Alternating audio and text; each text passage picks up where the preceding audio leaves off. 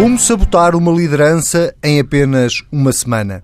Para cursos intensivos é dirigir-se à Ação Caetana Lapa e aprender com o PSD. Rui Rio deve ter estabelecido um novo recorde mundial como líder com o mais curto estado de graça de sempre. Ainda não tinha saído do Congresso, que o consagrou, e já a primeira polémica tinha rebentado.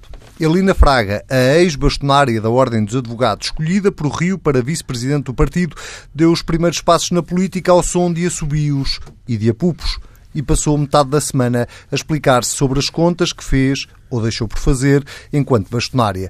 Isto para já não falar do que a Lina Fraga representa do ponto de vista político, sobretudo na área da justiça. Como uma bronca nunca vem só, a semana de Rui Rio acaba com uma espécie de rebelião na bancada do PSD. Fernando Negrão, candidato único, conseguiu perder para os votos brancos e nulos. Só 35 deputados votaram nele, 53 votaram contra ele nada que o faça desistir, Negrão vê, ainda assim, condições políticas para assumir a liderança da bancada e Rui Rio concorda com ele. Recupera o fogo e chama à discussão os dois homens que nos vão ajudar a perceber tudo isto, Pedro Marcos Lopes e Pedro Adão e Silva. Sejam muito bem-vindos. Vamos começar precisamente do fim para o princípio, Pedro Marcos Lopes, para uh, começarmos por analisar esta eleição para a liderança da bancada do PSD, que já era conturbada antes de acontecer e que conseguiu tornar-se ainda mais conturbada depois de acontecer. Que legitimidade política tem Fernando Negrão agora para uh, defender o partido no Parlamento? Bom, legitimidade política tem tem toda. Não, eu acho que isto não, não tolda a legitimidade política. Agora, não se pode negar que isto cria problemas uh, uh, à, à, capacidade do PSD fazer oposição dentro do Parlamento. Uh, ter um, um, um, grupo parlamentar que está tão, tão profundamente dividido gera muitos problemas, particularmente porque, não, quer dizer, há, há aqui a velha história que se costuma dizer, aquela questão que se põe sempre quando o líder do partido não está dentro do Parlamento eh, e, portanto, não pode ir para a frente de batalha face ao Primeiro-Ministro, digamos assim. Eu acho que isso não causa grande impedimento para a afirmação política de um líder. Agora, também não se pode desprezar que o Parlamento é, sim, um sítio, é o local onde se faz a batalha política e, nestas condições, eh, particularmente com a, a, a, o PS, o, o, Bloco de Esquerda e o PC juntos, uh, é o sítio por excelência, e com a divisão que há, uh, de votos e a necessidade destes acordos, é o, é o sítio ainda ganhou mais importância nestas circunstâncias. Bom, mas, mas resta, penso que vale a pena fazer um bocadinho de, de história de como é que isto acontece e, e porque é que acontece. O, o processo da substituição de, de Hugo Soares. Soares na liderança começou mal. E começou mal pelo lado de Hugo Soares, tem que se dizer. Obviamente, parece-me claro que depois de eleita uma direção nova para o Partido Social Democrata, Hugo Soares, na minha opinião, devia ter, pelo menos, anunciado que ia pôr o lugar à, à disposição. Mas isso mudava alguma coisa? Mudava, Ou seja, mudava... achas que Rui Rio uh, consideraria Hugo Soares como líder da bancada não se é- ele tivesse é, colocado o lugar à é- disposição? É, não, não acho que consideraria. O que eu acho é que o processo normal ajudaria a normalizar as coisas. Portanto, isso seria lógico. Portanto, o que Soares comprou logo uma guerra comprou à partida. Comprou logo uma guerra à partida e comprou, obviamente, e, e, deu um aspecto de que estava pelo menos esse aspecto fica, essa sensação fica, que estava a liderar uma facção que não queria sair uh, uh, da preponderância dentro do grupo parlamentar. Continuou com um ato que eu também acho que uh, poderia ter sido tratado de outra forma, que foi o facto de Rui Rio não ter convidado Hugo Soares para a reunião da Comissão Política, que normalmente convida-se o, o líder do grupo parlamentar, e com as afirmações que, que, que Hugo Soares fez sobre esse não convite. Eu acho que Hugo Soares voltou a estar mal, porque aí era uma definição de uma nova estratégia, não fazia muito sentido, mas sabendo os problemas que já existiam dentro do grupo parlamentar, eu acho que Rui Rio podia ter previsto que isto iria dar ainda mais problemas e convidado Hugo Soares. Mas, no entanto, isto não é o cerne da questão. O cerne da questão, na minha opinião, é extraordinariamente simples. Aquele grupo parlamentar foi escolhido por Passos Coelho. A, a, a, candidatura de Santana Lopes não era uma candidatura, digamos, real, era uma espécie de barriga de aluguer onde estavam as pessoas que não queriam Rui Rio, nomeadamente os passistas, e conhecendo essas pessoas, Rui Rio, como conhecem, sabem perfeitamente que não vão ser escolhidas para, para deputados na próxima legislatura. Portanto, perdido por 100, perdido por mil. Sim, portanto, se houvesse, se eles tivessem a percepção de que uma aproximação à liderança eh, faria qualquer coisa de diferente para que eles voltassem a ser escolhidos, isto sendo muito, muito terra a terra, isto não teria acontecido assim. Agora, resta, e termino como comecei, não é? Quer dizer, é um problema, obviamente, para Fernando Negrão e para a liderança deste grupo e para este grupo parlamentar. E para porque, Rui Rio. Porque tam, e para Rui Rio, obviamente. Porque uh, eu não me parece, pelas reações que, que existiram no, no, após as eleições de, para o grupo parlamentar, não só por aí, mas que a contestação uh, vá parar tão cedo. Eu acho que se vai resolver e vai haver um silenciamento, mais ou menos, vai, vai existir uma espécie de paz podre, mas que não vai ajudar ao funcionamento do, do, do, do, do grupo parlamentar e da oposição que precisa de fazer. Apesar de eu achar, isso ficará para uma segunda ou terceira volta, que o grande problema, toda esta campanha feroz que está a ser feita ao Rui Rio, como tu disseste na tua apresentação desde o primeiro, do primeiro momento, tem muito mais, está muito mais relacionada com o exterior do PSD e grupos que, com algumas pontes dentro do PSD, que estão profundamente descontentes com o realinhamento de, de político de, de, de, Rui Rio e com a nova eh, maneira do Rui Rio eh, liderar o PSD, é muito mais gente de fora do que propriamente a gente de dentro. Ou seja, a capacidade de Rui Rio... Rio peço desculpa. A capacidade de reorganizar o partido seria muito mais fácil se não houvesse essa corrente externa. Pedro Adão e Silva. Peço desculpa, professor Adão e Silva. E com isto termino. Pedro Adão Era para atalhar. Uh, esta estratégia de confronto permanente de Rui Rio, que não é propriamente uma novidade para nós, eh, ele usou-a também quando era autarca no Porto, pode-lhe correr bem ou pode-lhe sair cara? Pode-lhe correr bem ou pode-lhe sair caro. Por isso é que devia ter continuado. Esse, estamos esse, naquela fase. papel é estamos, perguntas. Estamos, o papel é responder. estamos naquela fase em que pode-lhe correr bem ou pode-lhe sair caro. Não tenho resposta em relação a não isso. É um estado de, não é um tá. estado de graça, mas não, é um não estado tenho, de dúvida. Não te, é que não tenho mesmo certezas em relação a isso. Mas, eh, começando pelo princípio. A responsabilidade, quando há este género de problemas, como tivemos esta semana, é sempre, em primeiro lugar, de quem lidera. Uh, não é por o que Soares ter feito, ter acontecido. A responsabilidade é de Rui Rio. É o líder do partido, está a preparar-se pelo menos há dois anos e meio para esta semana uh, que se iniciou. Teve tempo para pensar uh, no Teve assunto. tempo para pensar em todos os assuntos e eu não quero crer que não pensou e não os preparou. Um, ehm, e, portanto, isto pode ter uma explicação e uma racionalidade, mas já lá vou, porque, em primeiro lugar, eu julgo que há um consenso bastante alargado que nada disto tem pés e cabeça. O que se tem passado esta semana no PST não tem pés nem cabeça.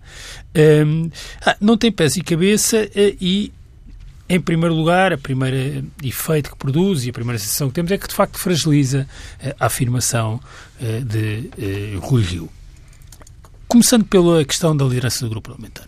Ah, eu acho que todos concordamos que os deputados têm uma legitimidade própria, uh, do facto de terem sido eleitos, e quem lidera uma bancada parlamentar tem uma dupla legitimidade, porque foi eleito pelos portugueses e foi eleito pelos seus pares. Eh, mas isto não quer dizer que eh, uma liderança de, da bancada parlamentar de um partido seja autónoma da estratégia definida pela liderança do partido. Qual é a consequência? É que, uma vez eleito uma nova direção com uma nova estratégia de afirmação, naturalmente a bancada parlamentar, na sua direção, tem de refletir essa mudança estratégica. Com eh, uma questão que acresce a esta: é que Rui Rio não está no Parlamento. E por um conjunto de transformações importantes, o Parlamento assumiu hoje uma centralidade no debate entre oposição e governo, que se calhar não tinha uh, no passado. E no passado, quando, por exemplo, o PSD teve um líder que não era deputado, esse líder tinha no Parlamento alguém que fazia às vezes do líder com força, uh, uh, com peso político e com Manuel capacidade. Ferreira Leite, quando tinha Paulo Rangel como líder da bancada, ou estás a pensar Estou a pensar até Marcelo Rebelo de Sousa com, com Marcos Mendes, por exemplo. Ora, uh, Rui Rio não está no Parlamento e não tem ninguém no Parlamento para fazer as suas vezes. E isso eu julgo que, à primeira vista, é um problema porque fragiliza a capacidade do PST a fazer oposição. Pode também transferir a oposição para fora do Parlamento e para um formato e um contexto mediático e político que não é aquele que nós nos habituámos e isso pode eh, ajudar eh, eh, Rui Rio. Eh, a atitude confrontacional, isto parece de propósito, não é? Quando nós pensamos que Rui Rio teve todo este tempo a se preparar para ser candidato à liderança, depois teve o tempo todo para se preparar para efetivamente ser candidato e depois ainda para assumir a liderança, nós devíamos esperar que eh, o líder, pelo menos desde outubro ou novembro, tivesse começado a trabalhar numa solução para o grupo parlamentar, porque era um, um problema que eh, evidentemente se ia colocar. Bem, e a solução é ou convencer alguma figura com peso próprio no partido a aceitar esta tarefa de eh, fazer pontos, unir, mobilizar os deputados, que são estes que vão estar lá até ao fim da legislatura, e estabelecer pontos entre este grupo parlamentar e a direção, ou fazer emergir uma nova figura, um novo protagonista, porque convenhamos, quer Hugo Soares, quer Montenegro, até serem líderes da bancada parlamentar, não tinham existência política nenhuma uh, significativa. Particularmente o Soares. É e o Montenegro, quem, quem é que era Luís Montenegro? Vamos lá ver, também não vamos reescrever a história. Quer dizer, Luís Montenegro, tirando de ser, uh, ter sido líder da bancada parlamentar, não tem atrás de si nenhum passado. Uh, e o mesmo é verdade para o Hugo Soares. Portanto, isso mostra o Soares que é ainda foi líder da JSD, não é? Ah, isso, isso, não conta, quer dizer, para, para todos os efeitos. Não, estou, Sim, é verdade, é verdade. Pelo menos ainda foi líder Sim, da JSD. mas a questão é que isso são dois casos, ou até Francisco Assis, quando foi líder da bancada parlamentar com António Guterres, são exemplos de que é possível construir novos protagonistas e que provavelmente eles existem mais do que nós eh, antevemos Paulo nas Rangel bancadas não parlamentares. até ser líder da Apesar bancada de tu já tinha sido secretário de Estado, mas sim, mas tens aí um outro exemplo que é, é apesar de eh, eh, semelhante a este. E, portanto, Rui Rio não explorou nenhum dos dois caminhos.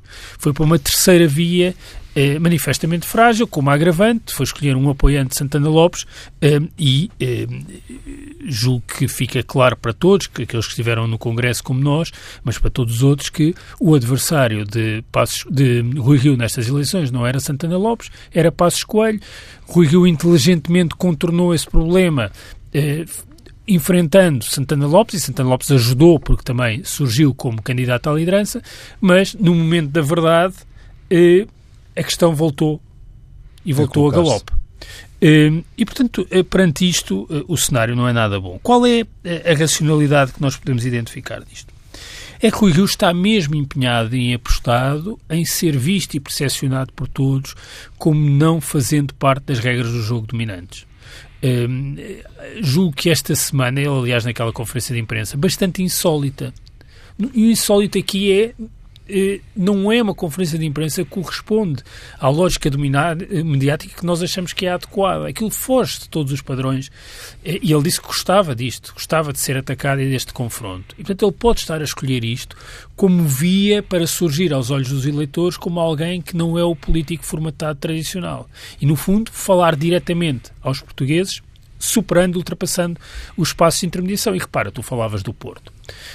Isto é sempre a mesma história. Qualquer um de nós, quando eh, segue uma estratégia que funciona num determinado contexto, num outro contexto diferente, o que é que vai fazer? Vai recorrer à mesma estratégia. Ora, se o Rio funcionou no Porto, todas as pessoas diziam que a estratégia dele não era viável eleitoral e politicamente. Ganhou sempre. Chegada à liderança do PSD, quando a questão já não se coloca no Porto, mas no país, ele replica aquilo que funcionou no Porto. Eu tenho as mais Era isso que eu te ia sinceras perguntar, dúvidas. se achas que é Tenho- comparável. tenho as mais sinceras dúvidas que seja possível eh, fazer este exercício, mas também não consigo dizer já que, do ponto de vista da afirmação da personalidade, eh, aparecer como alguém que não é um político, Ah. eh, que eh, gera eh, descontentamento entre os políticos tradicionais das Jotas. Tu falavas da questão do Hugo Soares ter sido líder da JSD. Mas se o Rio aparecer como aquele que é contestado pelo aparelho, pelos políticos tradicionais, eh, que foge às dinâmicas mediáticas, que tem uma atitude confrontacional, impopular de acordo com aquilo que a comunicação social determina que é impopular, eu não descarto a possibilidade disto funcionar. Mas tu achas possível uh, conquistar o poder sem o aparelho? Acho que isso é outra. É, é porque Rui é exatamente no, a mesma coisa. É porque Rui Rio no Porto uh, teve essa atitude confrontacional quando já estava no poder, não é? O que é Mas ele está, ele está no poder, porque ele tem poder. Ser líder do PSD confere-lhe algum poder, desde logo o poder de fazer as listas nas próximas eleições legislativas. E, e, e a minha questão não é.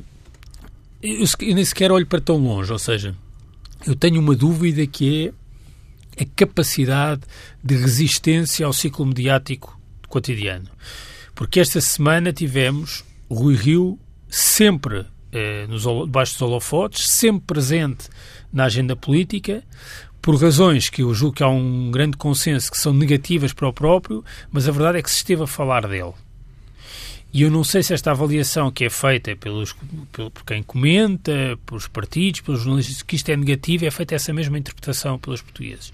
Eu acho é que isto não resiste, não é possível todas as semanas termos uma semana igual a esta, porque há um momento em que já não teremos o PSD a malhar no PSD, mas teremos a agenda marcada por questões que nascem do governo e pela necessidade do governo do PSD fazer oposição. E não sei até que ponto depois essa capacidade vai estar lá e se não está totalmente contaminado e marcado pelas questiúnculas eh, internas que, eh, que, são, que eu acho que neste momento somos temos dificuldade em antecipar qual vai ser a próxima. Como é que será o debate quinzenal com o Primeiro-Ministro, por exemplo, o primeiro. Um, acho que nós não conseguimos antecipar. Pedro Marcos Lopes, isto é, no fundo, o partido a tentar sabotar esta liderança, já a pensar na próxima? Não, acho que não. Francamente, acho que não. Eu acho que aqui, eu, deixa são três três aspectos diferentes. Primeiro, deixa-me começar, eh, era o terceiro, mas assim para casa com o que o Pedro disse, com o Pedro Adão Silva disse, que tem a ver com o facto desta da capacidade que, que pode haver de resistir a esta autêntica barreira de, de oposição e de contestação desde o primeiro dia da eleição de Rui Rio. Eu acho que o que se está a passar uh, uh, na contestação e na oposição a Rui Rio é demasiado brutal para não dar nas vistas, digamos assim. A oposição é feita desde o primeiro segundo, com uma estratégia muito bem uh, definida, mas que dá muito nas vistas. Nós vemos todos os dias surgirem textos de opinião, eh, notícias sobre Rui Rio e a sua liderança, que chega a ser chega a ser quase obsessivo. Eu tenho que dar o exemplo do observador, quer dizer, há ali uma obsessão eh, absolutamente enfim, eh, difícil de escrever, eh, difícil de escrever, mas fácil de compreender, digamos assim, de, com Rui Rio. Mas isto foi Ajudava-se Rui Rio não desse incentivo foi, não desse pretexto. Não foi preciso, não foi preciso porque começou muito antes disso. Bom, mas agora sabemos, os é? pretextos é? estão lá. Sim, mas os nenhum deles, nenhum deles diretamente foi acerca nem de, de e são esses os dois, do Hugo Soares, nem de Ilina Fraga, nem de, de, de, Fernando Negrão. Portanto, isso já existia. Obviamente que isso também ajuda. Portanto, mas eu acho que é tão descarado, acho que é tão brutal, acho que é tão demasiado precipitado que os eleitores tradicionais do PSD e o eleitorado que, que, que Rui Rio quer apanhar, acho que, que fica demasiado à vista de que há aqui qualquer coisa que é muito mais do que simples, simples oposição ou simples diferença de opiniões. E, portanto, acho que isso pode, pode ajudar Rui Rio. O segundo ponto tem a ver com o seguinte, quer dizer, obviamente que uma mudança, uh, enfim, à falta de melhor palavra tão radical na condução de um partido gera sempre convulsões. Eu disse aqui, no Bloco Central, aqui há 15 dias, que o partido precisava, eh, obviamente, precisa de união, mas quer dizer, não uma falsa união. Era preciso clarificação, sobretudo. E essa clarificação tem custos. Tem custos. Evidentes que tem custos.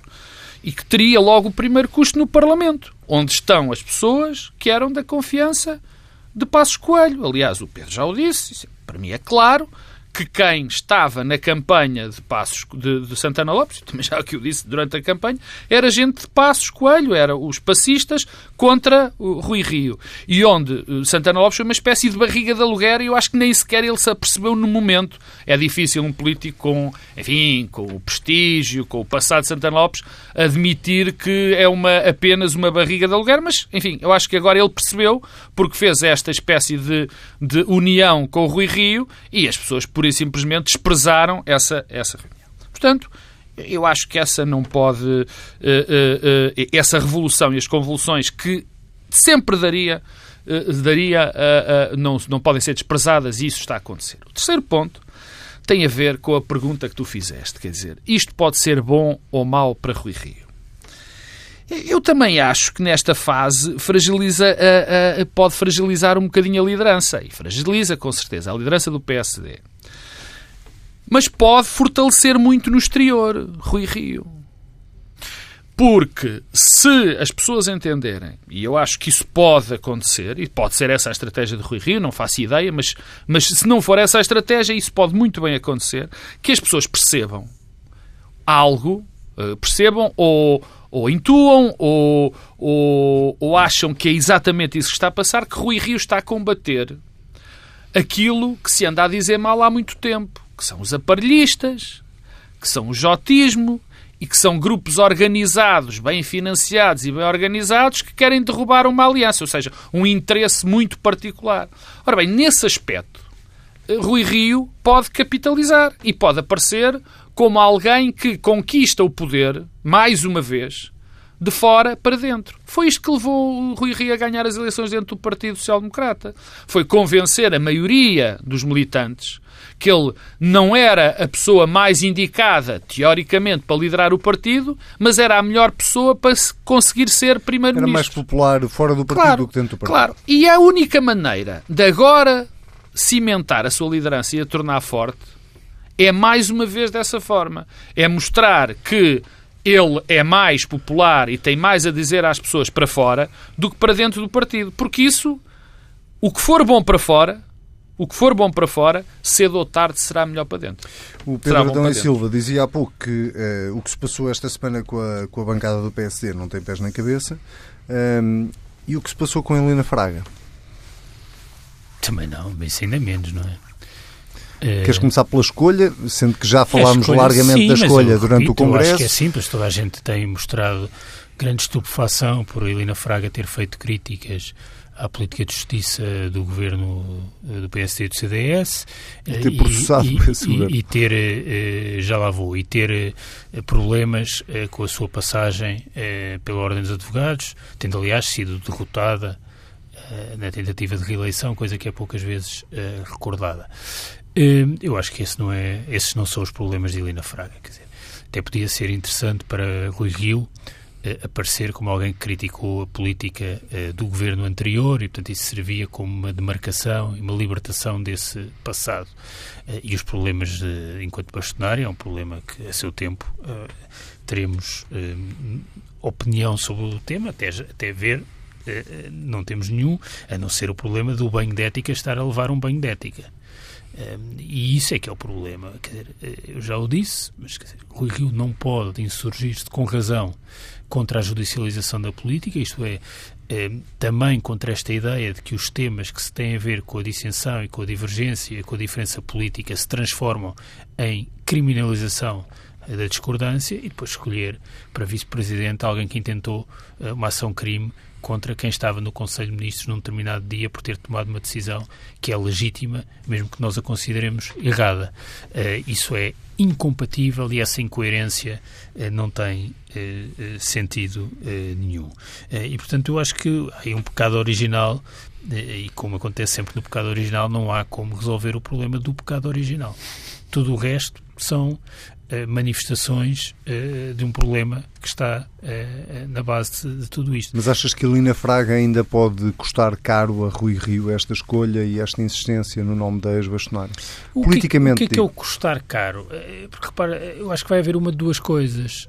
Ou a Lina Fraga assumirá um papel central naquilo que é a afirmação do PSD até às próximas legislativas e terá um, alguma centralidade, e isso pode ser um problema, uh, ou uh, desaparecerá. Esconde-a. E eu tendo a achar que é isso que vai acontecer, até porque é muito fácil alguém que é vice-presidente e está num órgão máximo de um determinado partido, mas não está no Parlamento, acabar por não ter qualquer a visibilidade. Isso já aconteceu com todo, quer no PS, quer no PSD, com todos os, os, líderes que escolheram para a direção, pessoas que vêm de fora eh, e que não estão no Parlamento e depois acabam por não aparecer. Eh, eu acho que isso é o mais eh, natural. Deixa-me só pegar aqui numa questão que, que o Pedro também falou e que no fundo também tem a ver com, com este episódio ali na Fraga, é que é, é porventura verdade que esta liderança de Rui Rio é uma liderança contra a natura. Ou seja, o PSD não tem em Rui Rio o líder natural. Ehm, e, e, o que nós estamos a assistir, que é uma mudança radical, eh, quer do ponto de vista programático, quer do tipo de exercício da liderança, é radical porque choca com aquilo que seria natural no PSD. Montenegro, se calhar, seria um líder natural e não teríamos tido esta semana com todos os problemas que temos tido. Eh, isso eh, significa o quê? Significa que o PSD, que é um partido muito específico e idiosincrático e corresponde também a um período histórico particular do país, é hoje um partido de uma natureza diferente, é hoje um partido igual aos outros partidos de centro-direita eh, europeus. Eh, essa natureza política do PSD é, é nova por comparação ao PSD de há 30 anos ou de 40 anos. E a sociologia eleitoral hoje do PSD corresponde a essa natureza política. E tudo o que tente trazer o PSD para uma coisa que já não é hoje o PSD desde há 15 ou há 20 anos, vai ter sempre problemas de afirmação. Eu julgo que isso está a acontecer com o Rui Rio, como de certa forma aconteceu com o Manuel Ferreira Leite. E o que é natural é o PSD ter um líder à imagem de Passos Coelho ou de Montenegro. Hum, e, porventura, hum, o que temos é este choque. Hum, e, e, e, o que acontecerá é que o PSD ajustará a liderança com o tempo. Com o tempo ou não, e portanto eu continuo a achar que é possível que haja aqui uma surpresa e que é uma resposta eleitoral que corresponda a esta afirmação de, de Rui Rio. Deixa-me só dizer uma coisa mesmo final. Uma das surpresas para mim desta semana e que eu acho que é um indicador avançado de tudo isto, é que Rui Rio explorou aquela linha estratégica que eu acho que tem racionalidade e faz sentido, que é mostrar que tem disponibilidade para os compromissos com o Partido Socialista e com isso criar um problema na relação do PS com o Bloco de Esquerda e com o PCP. Só que Rui Rio não devia fazer apenas isso, devia manter a ponto com o CDS. Eu não compreendo como é que Rui Rio tem uma reunião com António Costa segunda-feira e tem uma reunião agendada com Assunção Cristas para dia 1 de março. Para a semana dia 1 de março. Olha, eu compreendo muito bem. Eu acho que isto é um erro. É um erro. Devia fazer as duas coisas. Devia ter tido a reunião com António Costa mas ter também o encontro com a Assunção Cristas. Não faz sentido. Pode ter havido um problema de agenda. Bem, então, se há um problema de agenda, há mesmo um problema político. Quer dizer, porque estamos a falar de um problema de agenda de 10 dias entre duas pessoas que estão na oposição e, portanto, não têm compromissos executivos diários, é, Eu... é porque esse problema de agenda não existe. Vais querer eh, Ai, falar claro, primeiro disto, não é? Claro, então já voltamos a Claro, porque discordo completamente. Quer dizer, eu, a parte, discordo com o que o Pedro disse. De que parte? Não, eu já. já é, é basicamente esta última toda. mas da primeira e da segunda parte. Ah, eu, a única parte que posso concordar com o Pedro Dom e Silva tem a ver com o seguinte: tem a ver com eu poder admitir que o Partido Social Democrata, o PSD, mudou uh, de uma maneira tal que tenha que deixar de ser aquilo que foi para ser aquilo que de facto foi nos últimos, nos últimos anos. Ou seja, não, pois, isso é o que tu queres. O que tu achas, não, não, o que tu achas. Não, quero, não é o que tu queres, não. não. Peço desculpa de eu ter dito, não é o que tu queres. É o que tu achas que ele é. Uh, este raciocínio do Pedro tem, um, tem uma consequência uh, muito interessante. É que era o, o, o, que o Pedro está a defender é o seguinte: que, peço desculpa de, e, se, e se eu tiver a interpretar mal, tu corrigir-me-ás. O Pedro acha que o PSD tem que assumir aquilo que foi nestes últimos anos e ser um partido de centro-direita à imagem de algum centro-direita europeu. à imagem do que tem sido a praxis do PPE ou da, maior, da maioria dos partidos do PPE na Europa nos últimos anos. Ou seja, resumindo de uma maneira muito simples, encostar-se à direita. Pronto. Eu não gosto do termo, mas é isso que se quer dizer. Encostar-se à direita.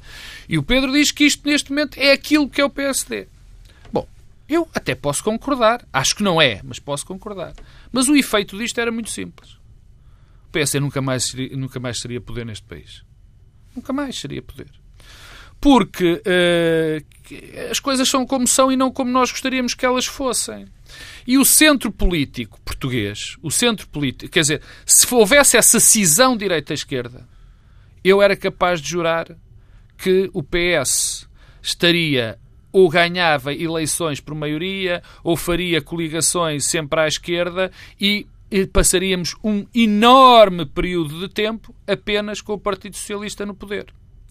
Porque o grande, porque o que isto permitiria era que o Partido Socialista tomasse completamente o centro político, o centro político. Era o que ia acontecer.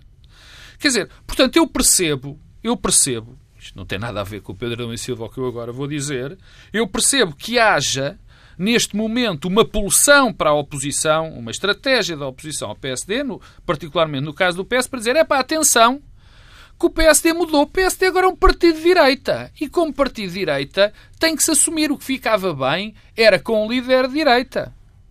Um, um, que fosse escolhido. Eu, por acaso, não acho que Montenegro fosse exatamente essa pessoa, mas dou de barato que poderia ser um líder de direita. Porque isso, estrategicamente, para o PS, era era sopa no mel. Era o mel na sopa. O sopa no mel não interessa agora. Agora vai dar, ao não, mesmo. vai dar ao mesmo. Portanto, e o que é que acontece? O que Rui Rio percebe, acho eu, e penso que essa é a estratégia dele, enfim, tivemos aqui David Justino, que disse muito, coisas muito próximas daquelas que eu vou dizer, a, a, a, a estratégia de encostar o partido ao centro parte dessa percepção. É que se o, PS encosta, o PSD se encosta à direita, muito, corre muito risco Mas eu de, também de, acho de ser. Isso. O meu ponto não é esse. O meu ponto é que não, não é possível, porventura, não é possível Eu concretizar essa estratégia Claro. porque ela choca com a estrutura interna do PSD. Não, mas isso. Ah, E com o oh, aparelho Pedro. ideológico do PSD. Pedro, mas é exatamente. Essa eu comecei. A minha segunda intervenção tem a ver com isso.